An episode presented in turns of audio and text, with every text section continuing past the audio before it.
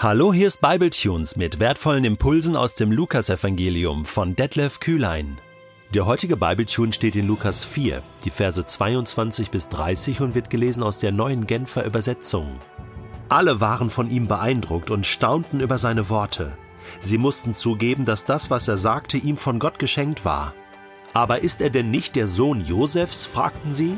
Da sagte Jesus zu ihnen, Ihr werdet mir sicher das Sprichwort vorhalten, Arzt, hilf dir selbst und werdet sagen, wie wir gehört haben, hast du in Kapharnaum große Dinge getan. Nun, dann tu sie auch hier in deiner Vaterstadt.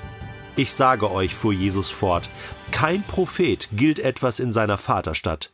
Im Übrigen erinnere ich euch an Folgendes. Es gab in Israel viele Witwen, als es in den Tagen Elias drei Jahre und sechs Monate nicht regnete und im ganzen Land eine große Hungersnot herrschte.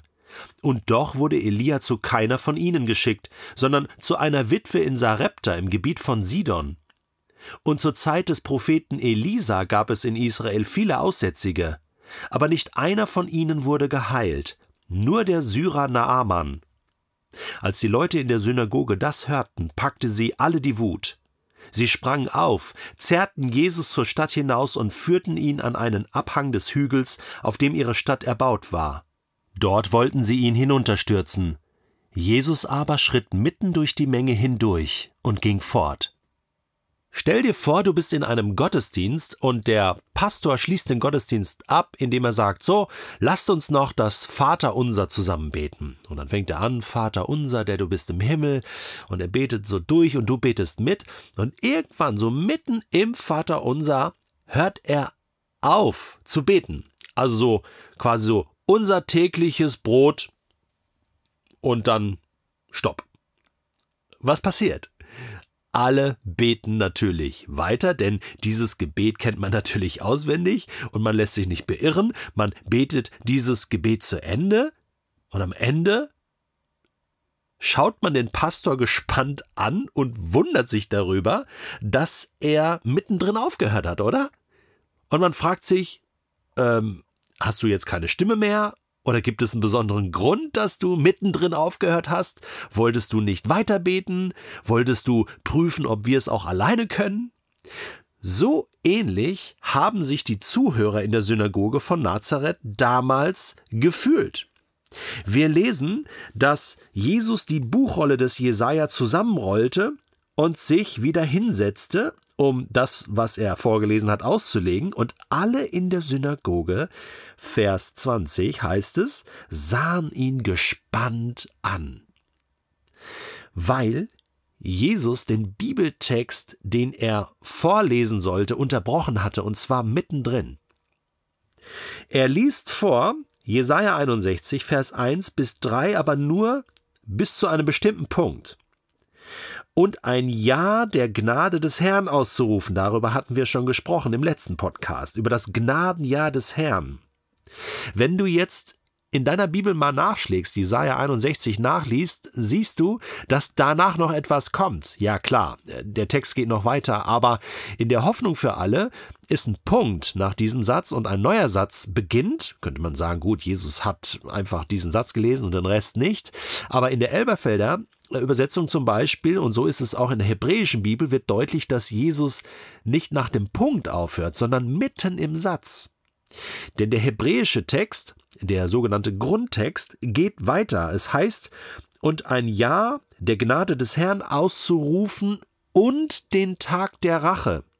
Punkt. Das heißt, dieser Satz geht weiter mit und und den Tag der Rache. Das heißt, Jesus lässt, den letzten Teil des Satzes weg. Er unterbricht quasi mitten im Satz. Auszurufen das Gnadenjahr des Herrn und dann rollt er die Rolle zusammen und setzt sich wieder hin. Und alle schauen ihn gespannt an.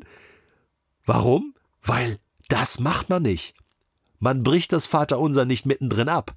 Man liest auch einen Bibeltext bitteschön zumindest den Satz zu Ende, oder? Und hört nicht mittendrin auf zu lesen. Deswegen diese Anspannung. Und Jesus wird ihn jetzt erklärt haben, ja, Hey, ihr wundert euch, das steht natürlich hier in dem Text nicht drin, aber es heißt hier, alle waren, Vers 22, beeindruckt und staunten über seine Worte. Sie mussten zugeben, dass das, was er sagte, ihm Gott geschenkt hatte. Das heißt, wahrscheinlich hat Jesus jetzt noch länger gesprochen. Das ist uns leider nicht überliefert, aber ich könnte mir vorstellen, dass er so etwas gesagt hat wie, hey, ihr wundert euch vielleicht, dass ich so mittendrin aufhöre? Ja, haben wir uns jetzt schon gewundert. Wieso liest du den Bibeltext nicht zu Ende? Hey, das geht aber nicht, das ist doch Gottes Wort. Du kannst doch nicht einfach hier ähm, den, den Text abkürzen. Und er sagt, ja, ich habe euch doch gesagt, heute ist dieses Schriftwort erfüllt. Also das, was ich vorgelesen habe, das erfüllt sich heute. Bis zum und. Den Tag der Rache, den lassen wir mal noch aus. Der erfüllt sich jetzt noch nicht. Der kommt erst viel später, wenn Gott die richtige Zeit dazu bestimmt hat. Das, was ich euch vorgelesen habe, hat sich erfüllt und zwar mit meiner Person. Ich bin die Erfüllung dieser Worte. Und das ist spannend, wenn wir darüber nachdenken, dass prophetische Texte im Alten Testament, die äh, ja auch Dinge vorhersagen, den Messias ankündigen, dass nicht alles zeitgleich ähm, sich erfüllt, sondern dass sich Teile erfüllen beim ersten Kommen von Jesus, von denen wir lesen in den Evangelien, und dass andere Dinge sich viel, viel später erfüllen. Das, was äh, hier im zweiten Teil Jesus weglässt, hat sich bis jetzt immer noch nicht erfüllt. Das heißt, mittlerweile warten wir 2000 Jahre lang darauf, dass der Tag der Rache kommt, wo Gott Vergeltung übt und so weiter und so fort. Und das lässt noch auf sich warten. Das heißt, wir leben jetzt immer noch im Gnadenjahr und nicht im Rachejahr Gottes. Also, verstehst du, das ist Wahnsinn. Wenn wir äh, prophetische Texte lesen, müssen wir darauf achten, okay, was hat sich schon erfüllt, was muss sich noch erfüllen? Und manchmal unterbricht sich das mitten im Satz oder einfach ein Abschnitt ist schon erfüllt und der nächste, der gerade danach steht, hat sich nicht erfüllt. Das ist so die prophetische Perspektive, dass der Prophet 800 vor Christus einfach die Ereignisse äh, so in, in einem Fluss gesehen hat, aber, aber äh, sie liegen in der Realität viel, viel weiter auseinander. Das ist für das Verständnis der Propheten sehr wichtig. Alle waren beeindruckt. Was für ein Lehrer! Und dann sagten einige, ja, aber Moment, ist das nicht Josefs Sohn? Also, das ist doch hier nicht der Messias. Also wir kennen doch den Jeshua. Mit dem haben wir im Sandkasten gespielt, sind mit dem Roller gefahren. Ja, keine Ahnung, gab es damals noch nicht. Aber irgendwie, ja, wir haben gespielt mit ihm, zur Schule gegangen äh, und all das gemacht. Wir, äh, das ist doch der Sohn von Josef. Was, was erzählt der da vorne? Ich bin die Erfüllung dieses Textes.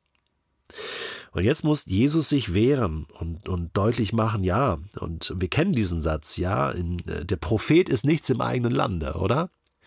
Weil da ist er bekannt, man kennt ihn und keiner kann sich vorstellen, der soll jetzt irgendwas Besonderes sein, sein Wort soll jetzt hier Gewicht haben. Und ähm, das, was die Leute erwarten, ist einfach, ähm, es reicht uns nicht, dass du uns hier das Wort Gottes auslegst und sagst, äh, du bist das. Wir wollen Wunder sehen. Wir wollen sehen, was du drauf hast. Du, hast doch, du kannst doch Wunder tun. Also, der, und wir wissen, der Messias ist auch derjenige, der Wunder tut. Äh, Toten auferwecken, zum Beispiel äh, Blinde heilen. Hey, mach mal was, ja. Und es ist so krass, ähm, dass Jesus sich darauf nicht einlässt. Weil er weiß, dass Gott sich darauf nicht einlässt. Das weiß er als Sohn Gottes. Und er weiß genau, er muss nach dem Plan Gottes handeln. Er geht nun dahin, wo Gott ihn hinsendet. Und er sagt dort das, was Gott ihm sagt. Und er tut dort das, was Gott ihm sagt. Er lebt total in der Abhängigkeit von Gott. Darin ist Jesus uns ein Vorbild und lässt sich nicht von den Massen bestimmen oder von irgendwelchen Erwartungen. Unfassbar. Mach mal ein Wunder. Hey, du musst so und so handeln. Du musst das und das sagen. Jesus hatte überhaupt keine Menschenfurcht. Er war total unabhängig. Und er belegt das auch und sagt, ihr habt schon zwei Beispiele im Alten Testament. Elia, Elisa, schaut euch das mal an, ja. Propheten, denen ging es auch schon so. Leute hatten Erwartungen, aber Gott hat sie woanders hingesendet, zum Teil ins Ausland und, und fertig. Okay, ihr müsst das akzeptieren. Nein, ich werde heute kein Wunder für euch tun. Ihr müsst einfach glauben. Ohne Wunder. Spannende Frage. Kannst du Gott glauben und vertrauen, ohne dass er ständig etwas für dich tut? Die bestimmte Dinge erfüllt, bestimmte Wünsche, so ein bisschen nach deiner Pfeife tanzt, sage ich jetzt mal, dir Wünsche erfüllt, dir Bitten, Gebete erfüllt, ja, und wenn nicht, ja, dann fällt es mir schwer zu glauben. Ein bisschen einfach ausgedrückt, ich weiß, aber, und ich weiß auch, dass manchmal brauchen wir diese Bestätigung auch von Gott und, und Gott gibt sie uns auch.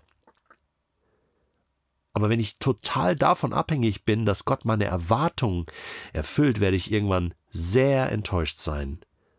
Weil Gott nicht so ein Gott ist. Gott ist souverän. Das heißt, er macht, was er will. Er fragt dich und mich nicht nach unserer Meinung. Und Jesus macht das deutlich. Und jetzt springen die Leute im Gottesdienst auf. Muss ich mal überlegen. Packen Jesus vor lauter Wut. Also krasser kann es eigentlich gar nicht sein. In der Synagoge, im Gottesdienst, packen sie ihn, zerren ihn hinaus und wollen ihn eigentlich lynchen.